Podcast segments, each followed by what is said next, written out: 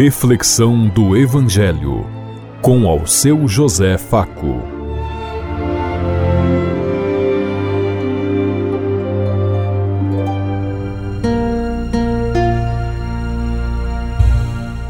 Paz e bem a todos os ouvintes da Rádio Construtiva e todas as emissoras em sintonia conosco e o povo que nos ouve.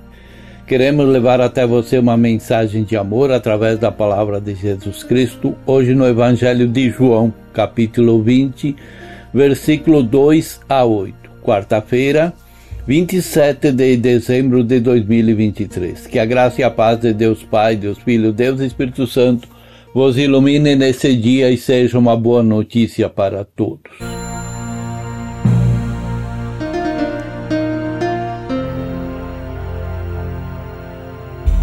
O Senhor esteja conosco, Ele está no meio de nós. Proclamação do Evangelho de Jesus Cristo, narrado por São João. Glória a vós, Senhor. No primeiro dia da semana, Maria Madalena saiu correndo e foi encontrar Simão Pedro e o outro discípulo, aquele que Jesus amava, e lhe disse: Tiraram o Senhor do túmulo e não sabemos onde o colocar. Saíram então Pedro e o outro discípulo e foram ao túmulo. Os dois corriam juntos, mas o outro discípulo correu mais depressa do que Pedro e chegou primeiro ao túmulo. Olhando para dentro, viu as faixas de linho no chão, mas não entrou.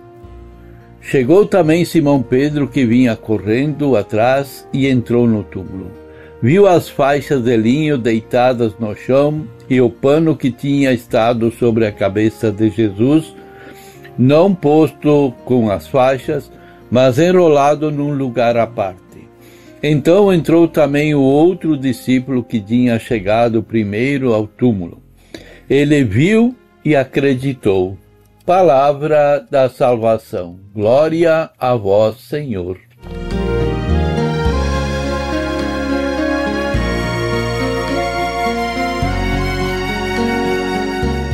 O quarto evangelho relata o acontecimento do dia da ressurreição, cada um de acordo com as suas tradições e visão teológica. Certos elementos são comuns a todos os quatro evangelhos. O fato do túmulo vazio, que as primeiras testemunhas eram mulheres e que tinham sido ido ao túmulo para ungir o corpo ou para vigiar e lamentar e que uma delas era Maria Madalena. Podemos tirar disso a conclusão de que as mulheres tinham um lugar muito importante entre o grupo dos discípulos e discípulas de Jesus e que elas eram mais fiéis do que os homens segundo seguindo Jesus até a cruz e além da cruz. Infelizmente, outras gerações fizeram questão de diminuir a importância das discípulas na tradição da igreja, e a igreja sofre até hoje as consequências disso. Fica claro que ninguém esperava a ressurreição. Para os doze, especialmente, a cruz era o fim da esperança, é a maior desilusão possível. Se somarmos a isso o fato de que todos eles traíram Jesus, por revolta, por dinheiro ou por covardia, podemos imaginar o ambiente pesado entre eles na manhã do domingo.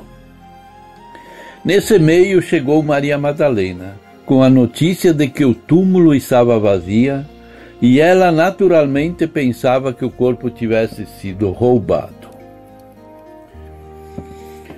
Nós parecemos que, mesmo entre os apóstolos, percebemos que entre os apóstolos também havia divergência, e a maior delas talvez tenha sido a de João e de Pedro.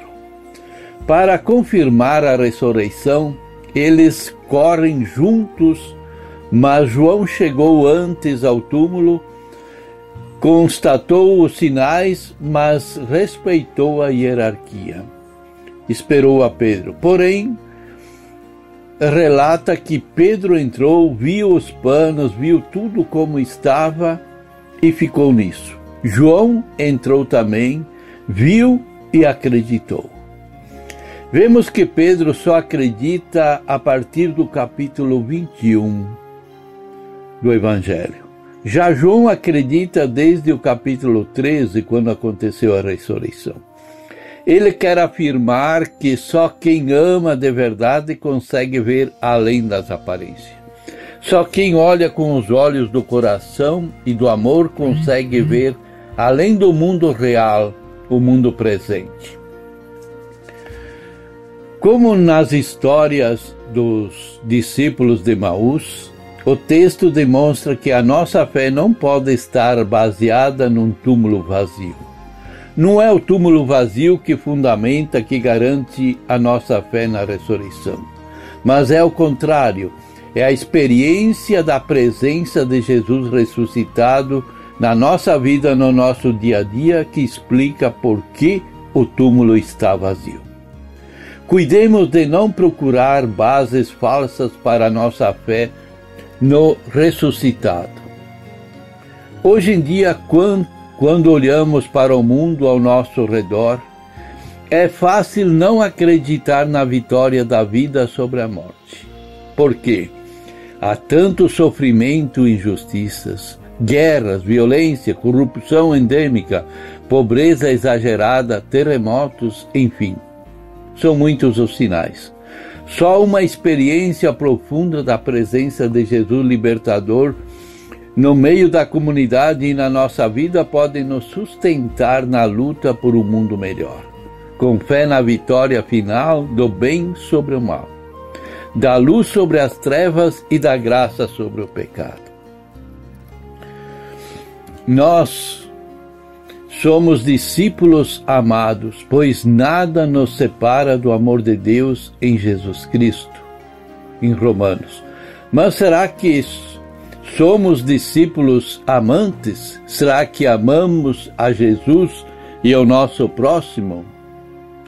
Lembremos que o amor proposto pelo Evangelho é um sentimento, uma não é um sentimento, mas uma atitude de vida, de solidariedade, de partilha e de justiça.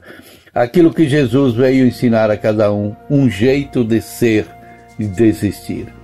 O amor consiste no seguinte: não fomos nós que amamos a Deus, mas foi Ele que nos amou e nos enviou a seu Filho como vítima expiatória por nossos pecados.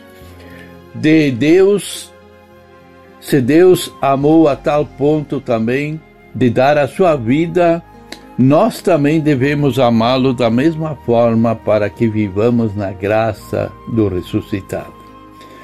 Que a mensagem da ressurreição da vitória da vida sobre a morte nos anime e nos dê força para nos manter ativos e presentes a sair de nossa comodidade ir ao encontro do Pai através da palavra, da profecia e da vida. O que nós estamos fazendo para sermos melhores, para realmente vivermos o ressuscitado em nossa vida? Que tipo de Jesus ressuscitado eu transmito para a comunidade? Pensemos em tudo isso enquanto eu lhes digo. Até amanhã, se Deus quiser. Amém.